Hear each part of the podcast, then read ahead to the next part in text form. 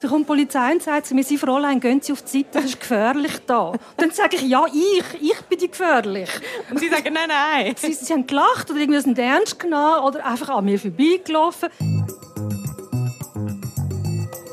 Wahrheit, Wein und Eisenring. Der ehrlichste Podcast der Schweiz.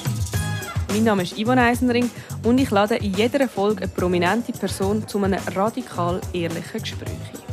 Ich bin in der Olea, der Langstrasse in Zürich. Es ist 5 Uhr am Abend und vor mir sitzt die Filmemacherin Güsin Kahr. Güsin Kahr ist Drehbuchautorin und Regisseurin, Schriftstellerin und Kolumnistin. Sie ist 2021 mit ihrem Kurzfilm im Rennen um einen Oscar und hat den Schweizer Filmpreis gewonnen. Sie hat das Drehbuch für die Serie Seitentriebe geschrieben und auch Regie geführt. Güsin Kahr ist mit 5 aus der Türkei in die Schweiz gekommen und in Laufenburg aufgewachsen. Heute lebt sie mit ihrem Mann in Zürich und in Berlin. Ich freue mich mega, bist du da? Ja, danke für die Cheers. Einladung. Cheers. Trinkst du etwa die ein Glas Weisswein zum Apero? Mm. Ja, ähm, im Moment, äh, im Moment weniger, nein, im Moment gerade weniger, aber sonst eigentlich gern Prosecco oder Champagner oder Weisswein, tatsächlich ganz klassisch. Ganz klassisch. Zum Apero. Hast du das Gefühl, genau. du trinkst viel? Nein, gar nicht. Eben, ich habe jetzt eigentlich vier Monate lang überhaupt nicht getrunken und dann äh, ist Weihnachten dazwischen gekommen. Also aus einem halt- Grund? Vier Monate? Nein, einfach weil ich so gefunden habe, es tut mir irgendwie gerade nicht, Mhm. ich habe einfach nicht zu verlangen gehabt. Und ich finde, ich habe immer mal wieder Pausen gemacht, auch längere Pausen und habe immer das Gefühl das tut mir eigentlich gut, wenn ich äh, so ein bisschen, äh, mal wieder, wie sagt man, ähm, Abstinenz ist das falsche Wort. Es ist ja nicht darum gegangen, ich darf jetzt nicht. Das hat sich einfach ergeben. So. Wir, wir kennen uns ja so Biere, Biere ein bisschen, weil wir sind uns ein paar Mal über den Weg gelaufen, als ich noch Reporterin war bei Tele Zürich. Wir haben uns aber nie ganz, ganz fest kennengelernt. Es ändert sich heute. Wir reden über alles, was man sonst nur mit den engsten Freunden und Freundinnen redet. Was mir aufgefallen ist auf deiner Homepage, es steht, du seist Hausbesetzerin gewesen. Wieso erwähnst du das?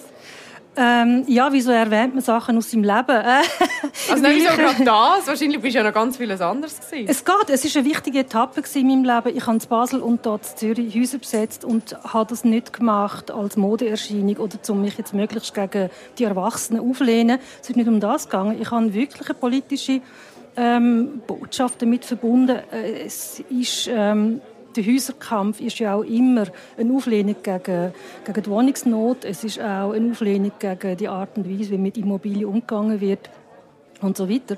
Ich habe das wirklich ernst genommen und das ist mir wichtig bis heute, äh, dass das nicht einfach nur so eine Jugend, ähm, wie sagt man, eine Jugendallüre war von mir. Klar ist es das wahrscheinlich auch gewesen, aber eben nicht nur. Was würdest du heute auch noch machen? Nein, ich würde das heute nicht mehr machen, einfach weil ich, weil ich glaube, ich auch, äh, ähm, weil ich äh, inzwischen jetzt noch jemand anders bin im Leben, wenn du so willst. Und ich kenne mich in der Szene auch nicht mehr aus. Aber ich bin am allerersten Tag, wo die Wohlgrot, wo wir sie besetzt haben, bin ich am ersten Tag dort gewesen. Ich habe das mitorganisiert und auch mit, dann quasi mitbesetzt.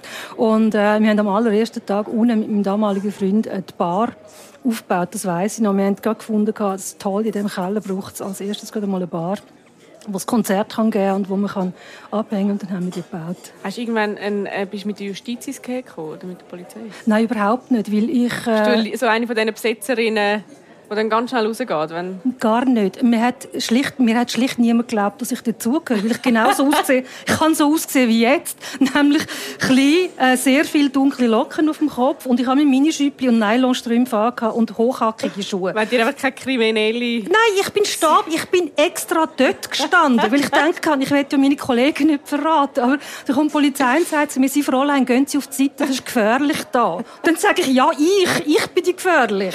Und sie sagen, nein, nein. Sie, sie haben gelacht oder irgendwie sind ernst genommen oder einfach an mir vorbeigelaufen.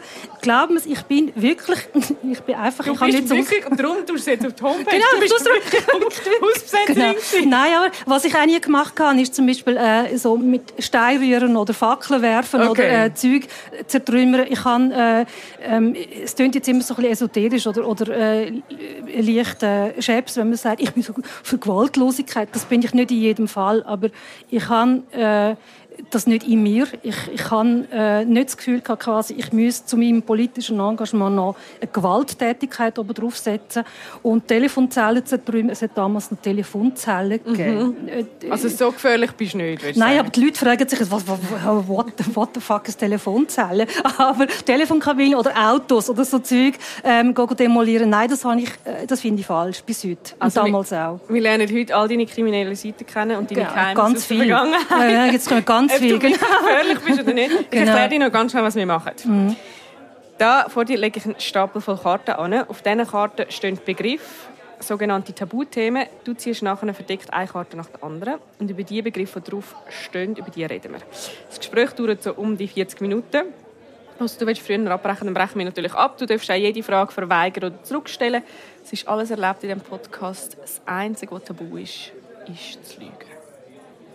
Du hast bei den anderen gesagt, Was? ich darf die Frage auch zurückgeben an dich. Du Das hast du bei mir jetzt extra nicht gesagt. Doch, doch, das habe ich gesagt. Du hast nicht zurückstellen. zurückstellen. Zurückstellen? Ah, zurückstellen hat für mich jetzt geheißen, nicht beantworten. Ah, nein, nein, also verweigern oder zurückstellen an mich. Aha, Aha okay, so zurückstellen. Ja, ja, ja, alles. alles ah, gut. ja, gut, okay.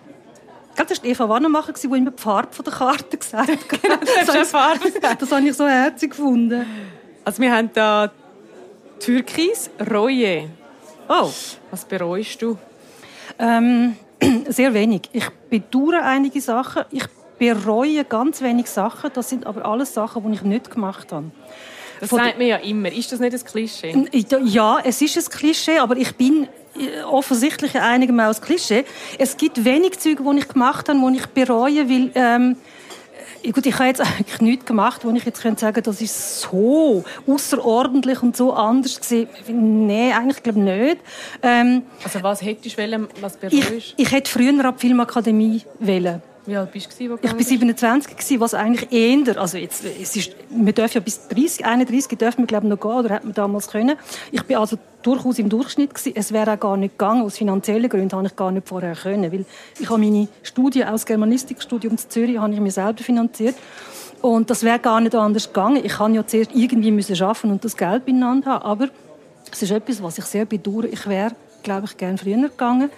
Was ich ebenfalls bedauere, ist, dass ich ähm, vorher noch, etwa mit 19, 20, also gerade nach der Matura, ich, hätte ich können auf Spanien gehen mit einer Theatertruppe. Äh, ein Jahr lang mit denen leben und auftreten, das habe ich nicht gemacht. Und das bedauere ich. Das bereue ich. Hast du das Gefühl, wenn du bereust, dass du erst mit 27 an die Filmakademie bist, dass du heute noch jemand anders wärst? Nein, gar nicht. Ähm, ich, ich bereue es nicht. Ich kann es ja nicht bereuen, weil es nicht anders gegangen mhm. ist. Ich habe ja etwas nicht gemacht. Ich bedauere es. Ich bedauere es, weil ich äh, schon sehr früh eigentlich gewusst habe, dass äh, Kunst, Literatur, Film, das ist meine Welt. Äh, ich hätte das Germanistikstudium gar nicht so lange sollen, ich hätte das gar, gar nicht, sollen machen, machen. Ich ja. gar nicht sollen machen, genau. Genau, das habe ich eigentlich auch fast nur aus Trotz gemacht, weil all meine Lehrerinnen und Lehrer damals, das ist noch wirklich eine andere Zeit, ich komme aus dem, aus dem Mittelalter, wenn man so will, es ist wirklich so, ähm, gefunden haben, was als Frau und dann noch als Migrantenkind willst du an der Universität, aber du heiratest doch sowieso irgendwann, das ist, äh, Frauen sollten quasi nicht studieren und gerade gar nicht mit so einem Namen, Germanistik, das ist des mhm. Teufels, und da bin ich ganz leid an die Uni Germanistik studieren, bis ich dann, ähm, und es hat Spass gemacht, es war toll. Gewesen. Aber ich habe irgendwann eben gleich gemerkt, mir fehlt etwas. Mhm. Nehmen wir die nächste Karte. Gerne. Gell, ich, komme, ich, ich ufere aus. Nein, es ist bis jetzt es ist absolut alles richtig. Ich, ich bin Plaudertasch. Das ist das, ist das richtige genau. Format für Nein, das. Ich, es ist nicht, wir sind nicht da, dass du schweigst. Ah, okay. okay. Ich, ich hätte etwas falsch gemacht ein Konzept, wenn du jetzt müsstest schweigen. Also ich nehme jetzt mal irgendeines so von der Ohne. Genau, und darauf steht Reichtum. Oh, okay. Uh, wie, viel Geld, wie, viel Geld, hast du auf dem Konto? Das weiß ich im Fall nicht einmal. Ich weiß es wirklich nicht.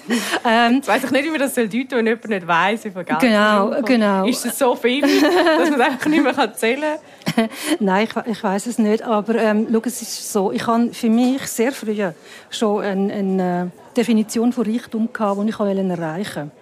Das war schon, gewesen, ich glaube, knapp nach der Matura Also eine schon. Zahl, die hast du Nicht eine Zahl, sondern etwas, das ich haben wollte. Und zwar habe ich von Anfang, also gerade als ich quasi Nein, vielleicht sogar schon vor der Matura, als ich in die Ferien, Ferienjobs gehe. Für mich war klar, aber vor allem, wenn ich erwachsen bin und auch allein wohne und, äh, oder bin in besetzten Häusern, äh, ich möchte, wenn ich, ich möchte später so viel Geld habe, dass wenn ich mit einer Kollegin oder einem Kollegen spontan beschließe, gehen wir schnell eine Pizza essen, nicht muss überlegen, ob man das Geld dann noch lenkt für die Fixkosten, die man hat das ist für mich Reichtum. Das mag jetzt völlig banal tönen. Und wieder, ich bin keine Esoterikerin. Ich bin nicht eine Verfechterin von möglichst simplen Leben und so Geschichten. Ähm, nein, ich finde, das Leben darf auch durchaus Luxus haben und auch äh, mit schönen, teuren Sachen aufwarten, gern. Aber das ist für mich Reichtum. Das ist das, was mich innerlich zur Ruhe kommen, wenn ich weiß, ich kann mir spontan eine Pizza leisten. Eine Pizza mit Kollegen leisten. Es geht ja darum, dass man zusammen noch mhm. mit hingeht. Oder einen Kinoabend. Oder schnell in eine Bar oder einen Kaffee trinken ähm, mit jemandem. Es geht nur um das. Das ist quasi nicht lebensnotwendig, aber es ist doch etwas, was für mich wichtig ist, dass ich dann nicht muss überlegen, kann ich mir das überhaupt leisten? Von was zahle ich das? Und muss ich mich jetzt einladen lassen? Das will ich alles nicht. Ich möchte meine Freundin einladen, wenn ich mit ihr Pizza essen Hat sich das geändert? Irgendwann von der Pizza zu etwas anderem? Nein. Weil das ist ja noch sehr ein ein, will ich ehrlich sagen, Jugendliche. Äh, Jugend, genau, es muss nicht Pizza sein. Sag halt irgendetwas anderes. Sag, also Kaviar und Champagner ich, trinken? Nein, das, äh, ich stehe nicht so arg auf Kaviar, Champagner eher, aber ähm, ich glaube, das Prinzip ist eigentlich klar. Es geht nicht einmal so sehr darum, was es ist. Gut, dann lass halt irgendwie, äh, äh, was weiß ich, äh, Schnitzel sein oder, äh, oder äh, sonst wo irgendetwas essen. Es geht auch nicht unbedingt ums Essen. Es geht darum, dass der Alltag, dass mein Alltag nicht so am Finanziellen hängt quasi, dass ich permanent müsste rechnen und machen. Übrigens könnte das ja passieren, wenn ich jetzt sagen enorm viel Geld hätte, dass ich permanent am überlegen wäre, wie muss ich meine Gelder besser anlegen, damit das und das und das passiert. Ich will mich nicht mit Geld beschäftigen müssen und das ist für mich ein Luxus und Reichtum. Ich weiß, dass das viele Leute nicht sagen können. Hast du jetzt auch einen Reichtum, wo du zum Beispiel kannst Business Class fliegen?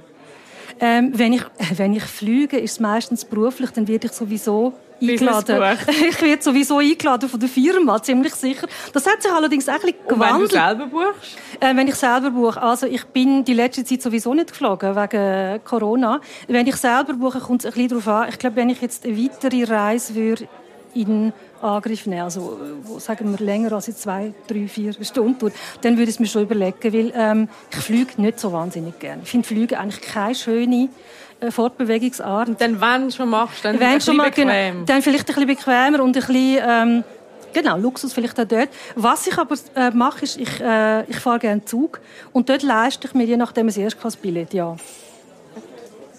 Erstklassreichtum. Erstklassreichtum, genau.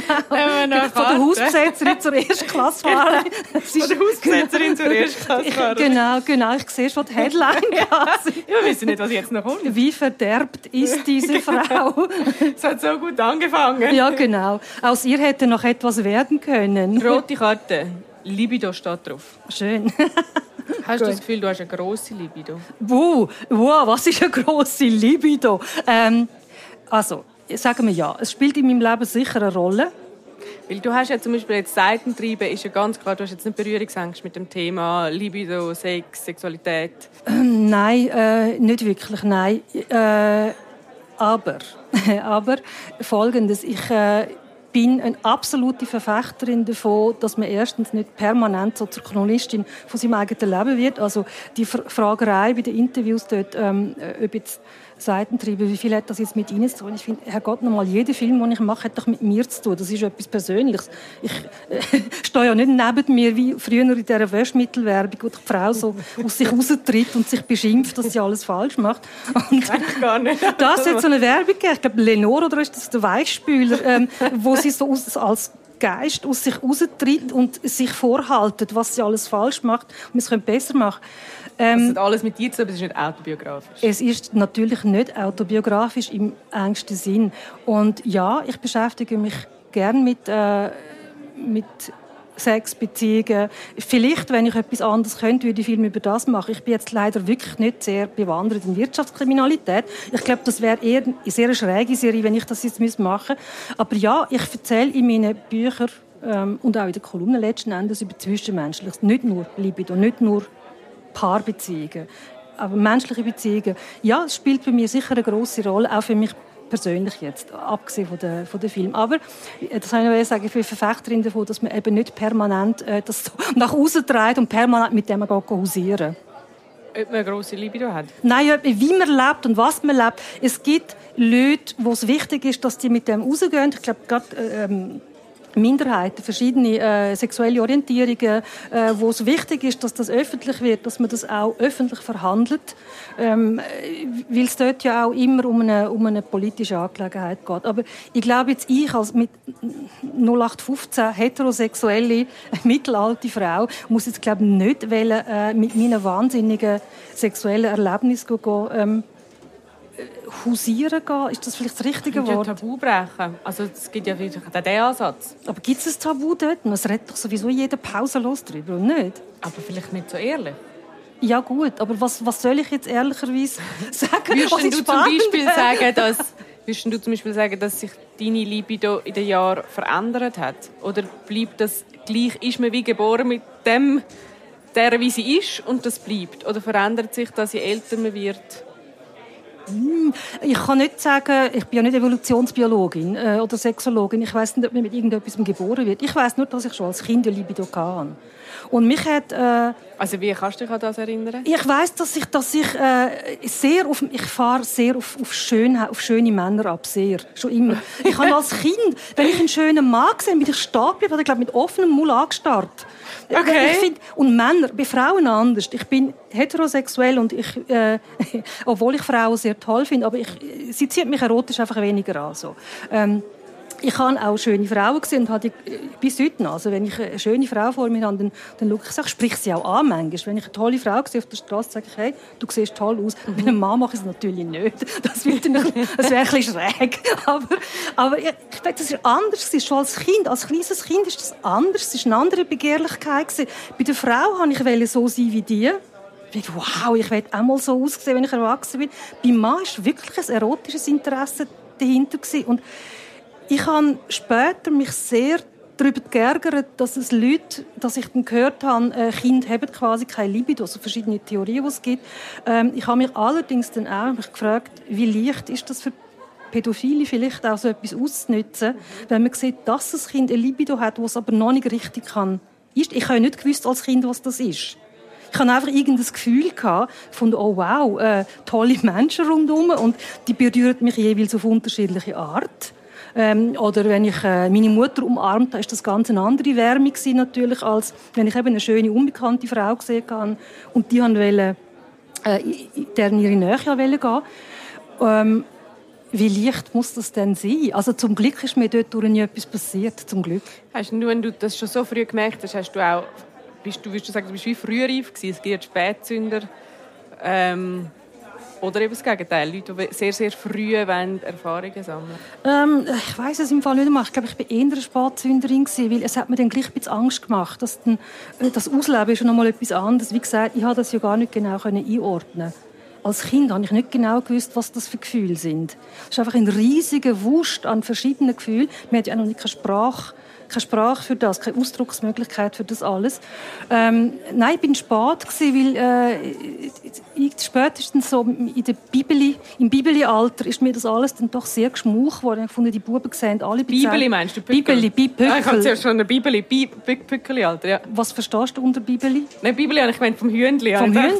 Nein, mit dem habe ich viel Bibeli-Alter, ja. ja. Spätestens im Teenie-Alter, genau, ist mir das alles ein bisschen geschmuch worden. All die mhm. Fezen, die haben damals noch Feten, das heisst heute glaube Party. Der mhm. Fez, genau. Wo man entweder eingeladen war oder nicht eingeladen war. Mhm. Es ist nur darum gegangen, wird man eingeladen mhm. oder nicht. Und ähm, ich bin nicht so eine super coole als Teenagerin. Ich bin also nicht zu allen eingeladen worden. Und das hat mich dann, glaube ich, mehr beschäftigt.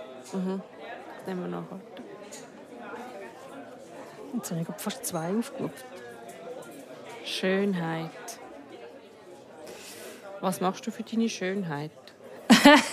ähm, ja, Schönheit ist sehr relativ, oder nicht? Ähm, ich mache, was mache ich? Äh, nicht viel, glaube ich. Also ich bin, äh, ich, habe gerne Schönheit. Wie gesagt, ich schaue gerne schöne Menschen an. Sehr, sehr, sehr gerne. Wenn ich auf der Straße schöne Menschen sehe, freut mich das sehr. Ähm, das habe ich glaube vorhin schon gesagt, das wiederhole ich mich. Ich äh, spreche schöne Frauen auch an. Bei Männern mache ich das eher nicht so. Ähm, äh, ja, ich finde Schönheit einfach etwas Schönes, aber es ist jetzt nicht etwas, das für mich einen moralischen Wert hat. Würdest du deiner Schönheit nachhelfen? Äh, mache ich ja, indem ich äh, meine Haarstyle, indem ich mich schminke, indem ich mich so kleide, dass ich glaube, dass es vorteilhaft für mich ist. Ja, ich schaue auf mein Äußerliche. Ich bin nicht die, die in Sack und Asche rumläuft und sagt, ist doch mir jetzt gleich. Es ist auch schon vorgekommen, ich bin zu. Aber eigentlich bin ich nicht die, die am Morgen aufsteht und sagt, ist doch gleich, ich ziehe jetzt irgendeine Lumpen an. Das tut es dann schon. Wie weit würdest du gehen bei so Nachhelfen im Sinne von Schönheitsoperationen, Botox, Filler, was es alles gibt? Ich würde. Wenn ich Garantie hätte, dass es hinterher wirklich besser aussieht als vorher, würde ich glaube alles machen. Aber dann sehe ich mich so die, es hat doch immer so in diesen die, die Websites mit so Partyfotos. Ich gehe ja nicht gerne auf Partys, also die Güppi anlesen. Das ist, mit dem kannst du mich jagen. Aber ich schaue Fotos sehr, sehr gerne an. Mein Gott, hey, die, die Freak-Parade, Entschuldigung, aber ich nehme mich so viel.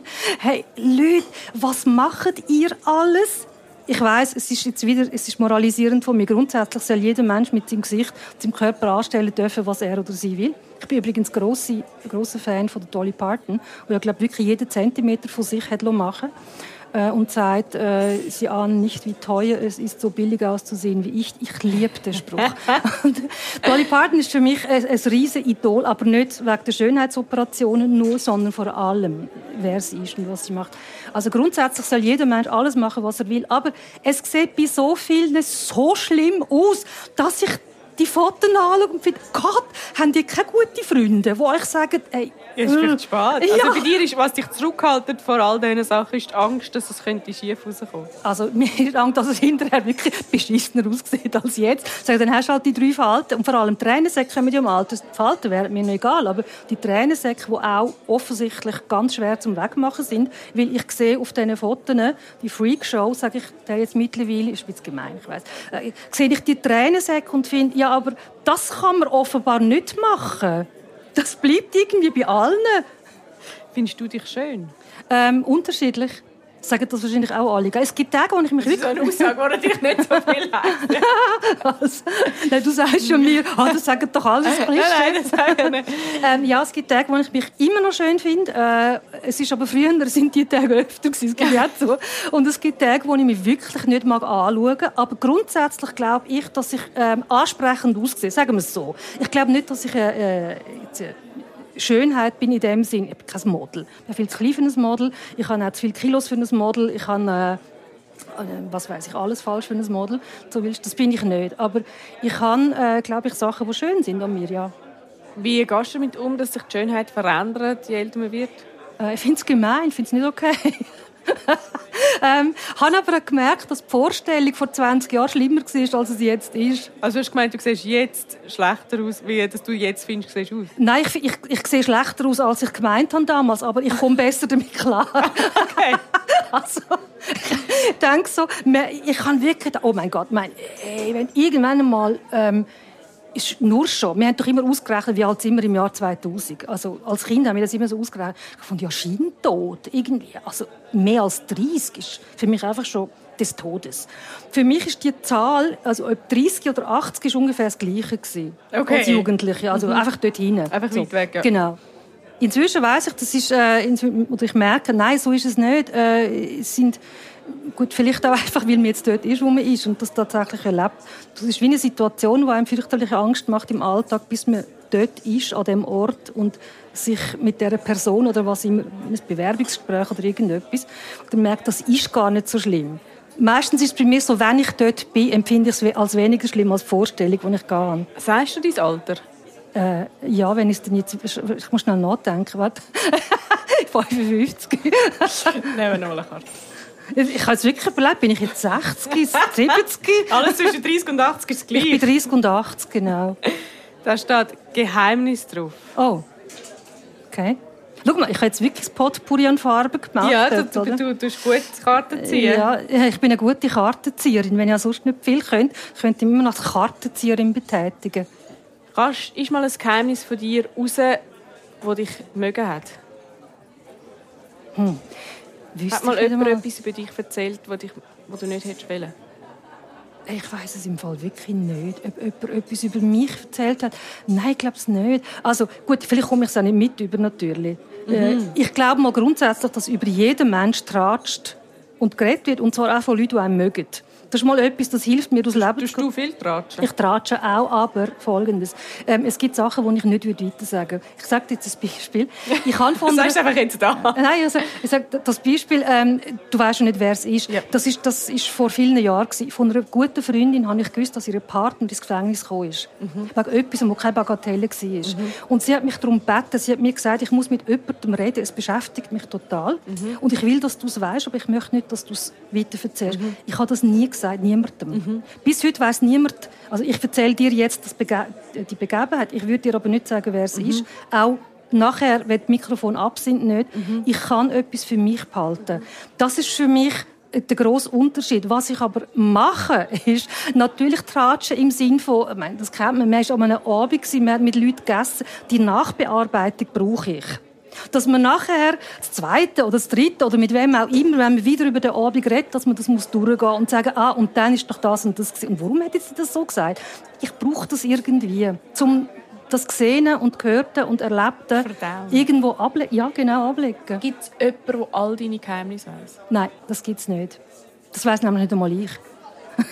Also, aber weißt du Sachen, die du niemandem sagst über dich? Es gibt Sachen über mich, die ich nicht sage, weil es entweder völlig redundant ist. Es wäre äh, sehr selbstverliebt, würde ich jetzt rumlaufen und Zeug über mich sagen und der andere sagt, und jetzt? Es interessiert mich jetzt genau die Bohne.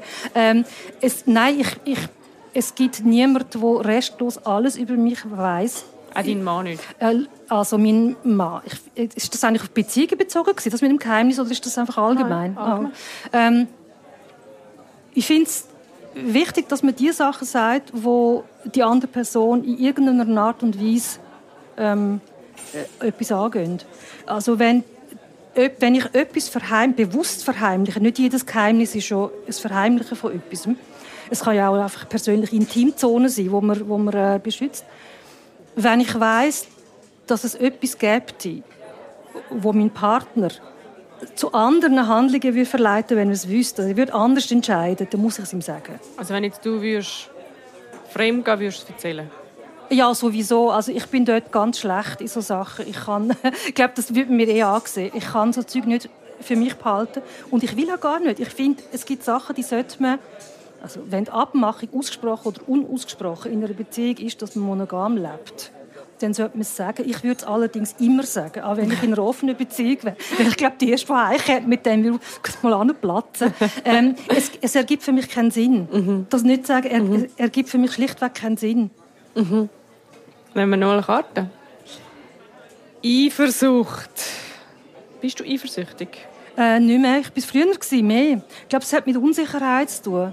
Aber es hat auch mit, also es geht ja um Beziehungen. Man kann ja nicht jemand anders eifersüchtig sein. Man Oder auch Freundinnen. Ja, Freundinnen. oder Leute, die mehr Erfolg haben. Oder Das ist doch aber Neid und nicht Eifersucht, oder? ich habe mal gemeint, es gibt eine Definition von Eifersucht ist ich weiß sie nicht mehr. Ja, Eifersucht ist etwas, wo man hat und man will es auch oder man will es nicht oder frage mich nicht. Aha, okay. Äh, also wenn wir von dem reden, i- ja, Eifersucht jetzt in partnerschaftlichen Beziehungen eigentlich nicht mehr so. Das hat, glaube ich, wirklich viel mit der, mit der eigenen Unsicherheit in jüngeren Jahren, ist das bei mir noch stärker gewesen, ähm, nicht so. Aber es hat auch etwas damit zu tun, wie man miteinander umgeht, finde ich.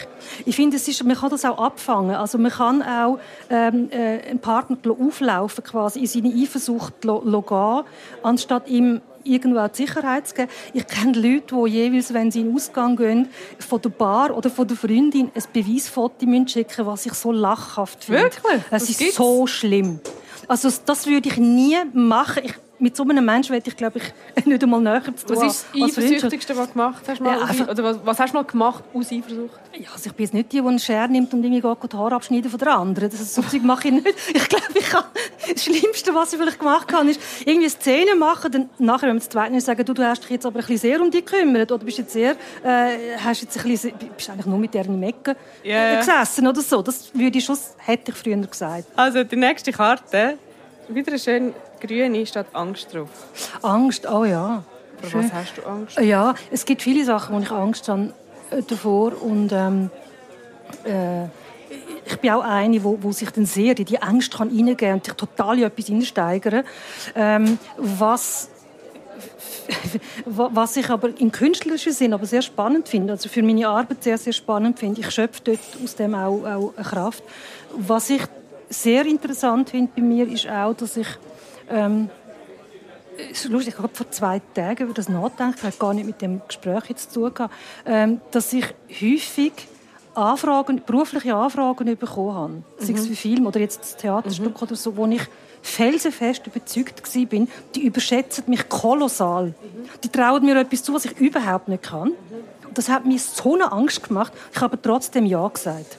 Ich hatte. Und jetzt wird es wirklich spannend, wenn mir eine Aufgabe so eine Angst macht. Ich finde es aber cool. Das ist eine Voraussetzung, dass ich die Aufgabe machen will, der Film oder über die, die, äh, das Projekt, dass ich dann Ja gesagt habe. Hinterher habe ich mich so so mit mir gehadert, wirklich mit mir geschumpfen, wirklich jetzt die aus der Werbung, die so rausdrehen. Was hast du denn jetzt wieder gemacht?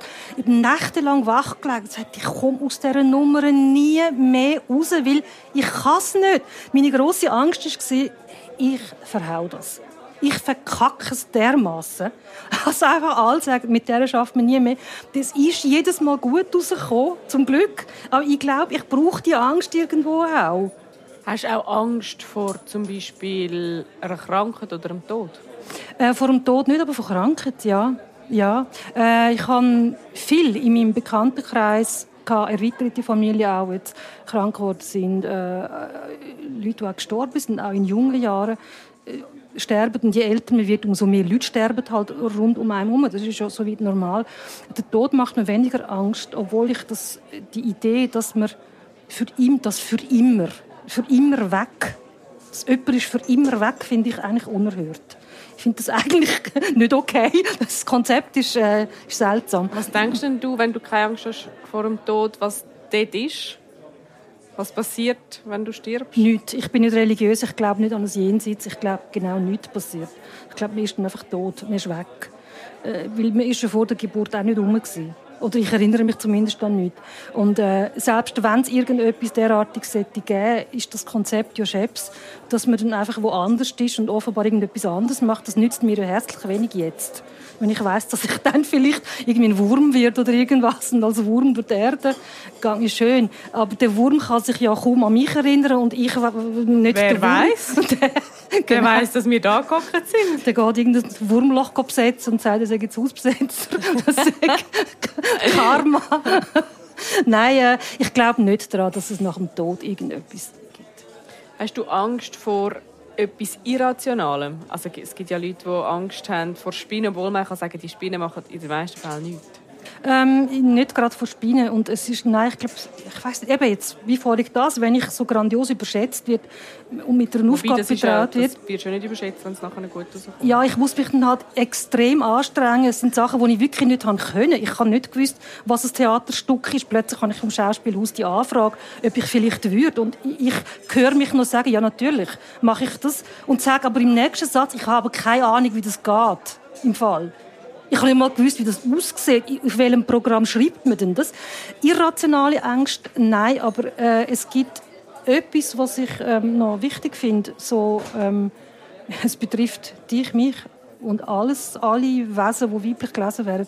Es ist die, wenn ich merke, was die Angst mit uns macht, die permanente Angst, wo wir eigentlich das ganze Leben lang schon damit äh, mit uns mittragen, die Angst, dass ich sage, gehe ich jetzt die dunkle Gasse wirklich entlang oder mache ich es nicht, dass wir eigentlich permanent die Angst müssen managen. Was das mit einem kann machen, das kann sich ein Mann schlichtweg nicht vorstellen, glaube ich. Ähm, äh, oder vielleicht kann sich ein schwuler Mann vorstellen, ein sichtbar schwuler, also wo, wo das auslebt.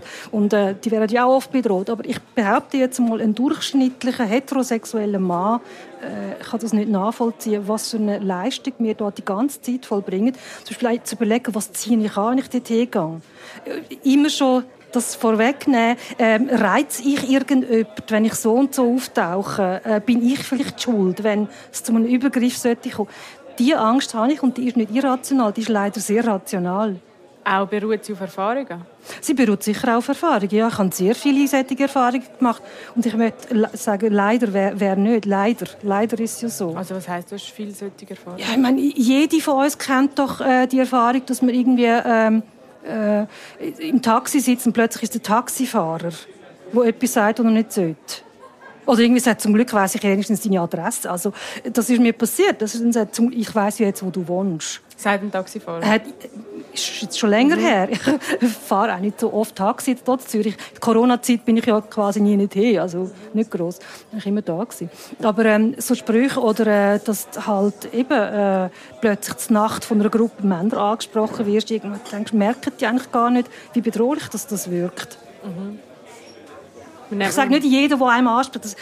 Ich weiss, 800 Menschen, aber wir sind doch nicht so. Und was sollen wir jetzt machen? Ja, äh, mach es doch einfach nicht. Hast du Tricks gegen die Angst? Hast du irgendwie ein Pfefferspray dabei? Oder? Nein, habe ich nicht. Und ich will, ähm, ich, ich bin so ein bisschen am hin und her pendeln. Einerseits finde ich, warum muss eigentlich ich das, warum muss ich mich permanent schützen, anstatt dass die anderen sich ein bisschen wieder zurücknehmen.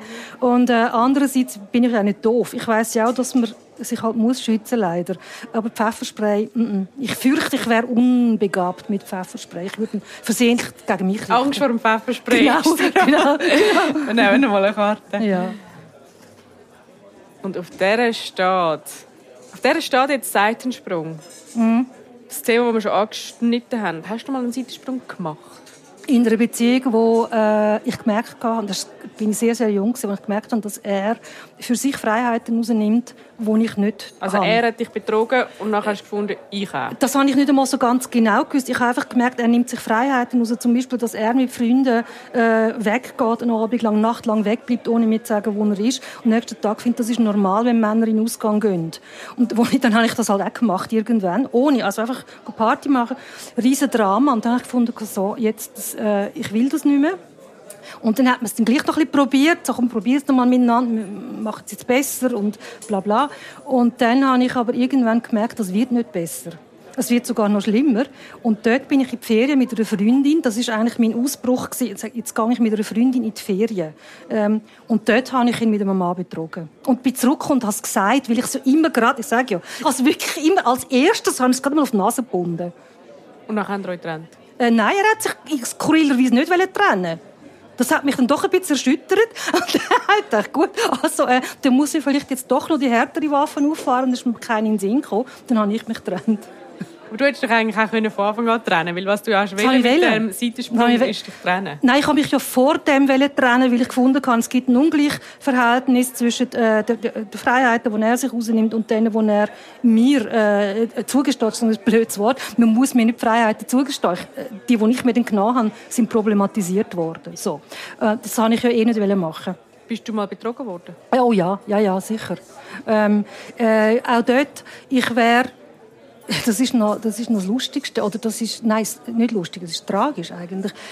Ich habe den Eindruck gehabt bei diesem Mann von Anfang an, dass er sexuell nicht äh, sich festlegen kann und nicht will.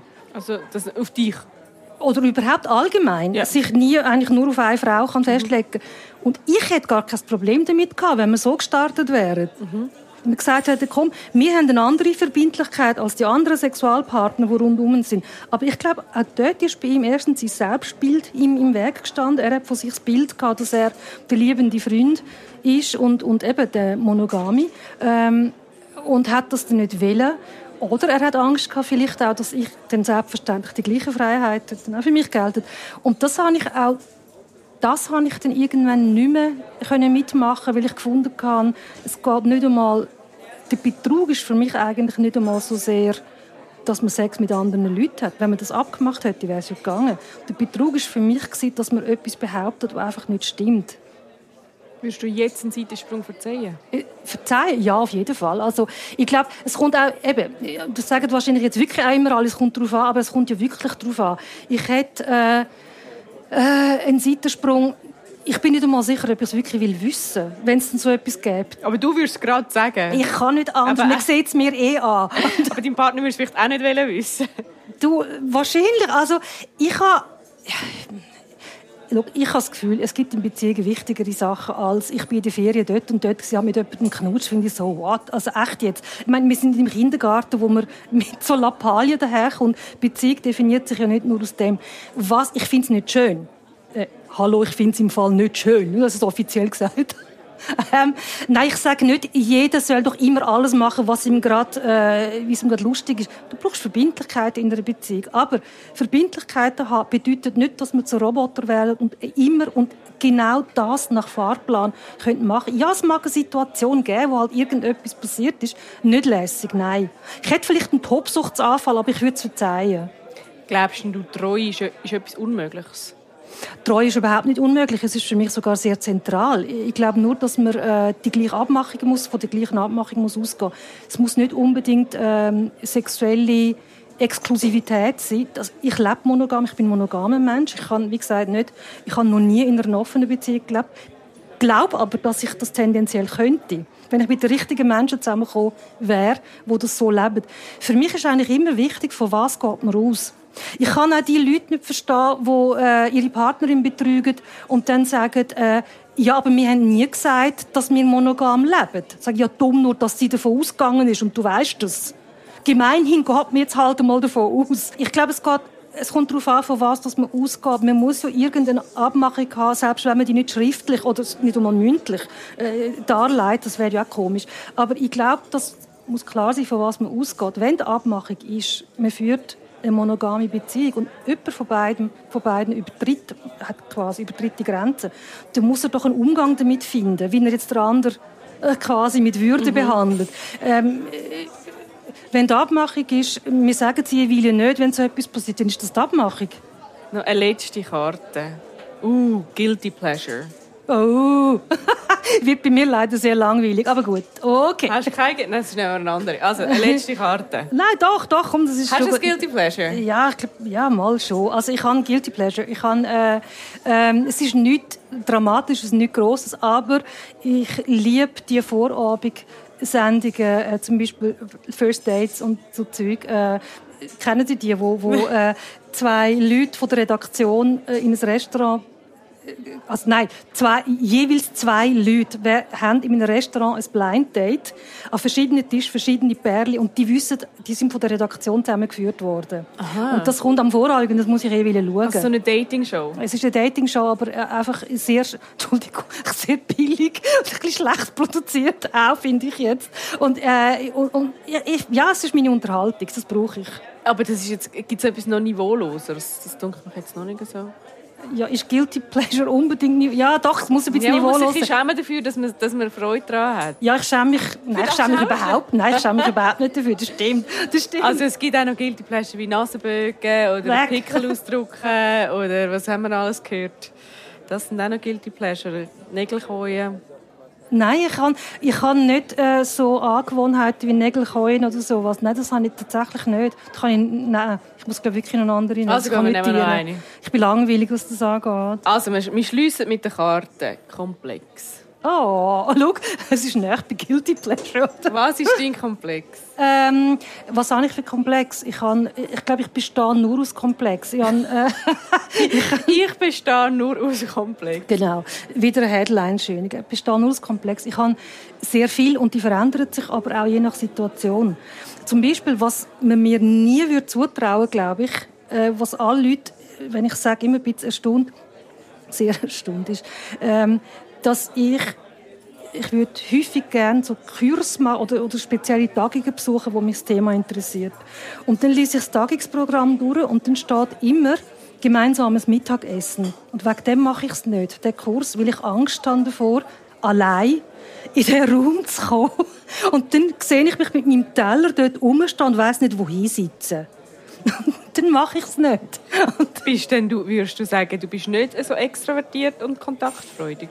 Ich bin extravertiert, aber nicht kontaktfreudig. Ich kann mit jedem Menschen, der mir gegenüber sitzt, reden. Egal wer es ist. Ich finde das Thema. Aber wenn niemand gegenüber sitzt, dann wird es unangenehm. Ja, es ist, ich, ich kenne einfach, ich, ich lerne nicht gern einfach so neue Leute kennen. Ich finde, ich kenne eh schon viel zu viele Leute. Ich kann mich um meine bestehenden Freundschaften äh, kümmere ich mich eh schon zu wenig. Ich glaube, neue Leute kennenlernen ist echt nicht das Problem. Aber für mich ist es extrem schwierig, in so einen Raum hineinzukommen, wenn ich wirklich gar niemanden kenne. Und dann, dann sehe ich noch, alle haben sich schon lange gefunden, alle reden miteinander. Und ich stehe dann so einsam dort und dann zwänge ich mich vielleicht so zu ein paar Leuten und finde, hm, was machst denn du so? Und die übliche Frage, wie mein First Date, das ist dann so ein bisschen datemässig. Ich will das alles nicht. Wenn wir da stummes Mittagessen, Jeder dann würde ich gehen. für sich alleine, man Stumm. redet nicht miteinander. Stummes Essen, dann würde ich gehen. Ich habe wirklich schon Veranstaltungen wegen dem nicht besucht. Ich dachte, oh nein, ich sehe es genau vor mir. Oder Pause und Apero. Äh, mit dem Apero-Glas dort stehen. Und wohin gehe ich jetzt? Zu wem stehe ich jetzt da? Hast du einen, einen Komplex wegen dem Aussehen? Nein, ich glaube nicht. Nicht wirklich. Früher habe ich äh, gemeint, ich habe äh, quasi zu viel Haar auf dem Kopf. Und äh, weil mir das alle einmal gesagt haben, ich, es hat so exotisch ausgesehen, dass ich dachte, aha, äh, müsste man die vielleicht irgendwie verdünnisieren, könnte man das vielleicht machen. Ich habe es natürlich nicht gemacht und bin inzwischen sehr froh darüber, dass ich es nicht gemacht habe. Ja, wir sind am Ende und ich hoffe ganz fest, dass alle, die den Podcast hören, jetzt stummes Mittagessen ihre Kurs äh, schreiben, damit Sehr die endlich Sehr gut. Ich habe mich sehr, sehr gefreut, bist du da. Ja, danke vielmals für die Einladung, Yvonne. Wahrheit, Wein und Eisenring. Idee und Moderation Yvonne Eisenring. Redaktion Corinne Eisenring. Ton Kurt Hümann.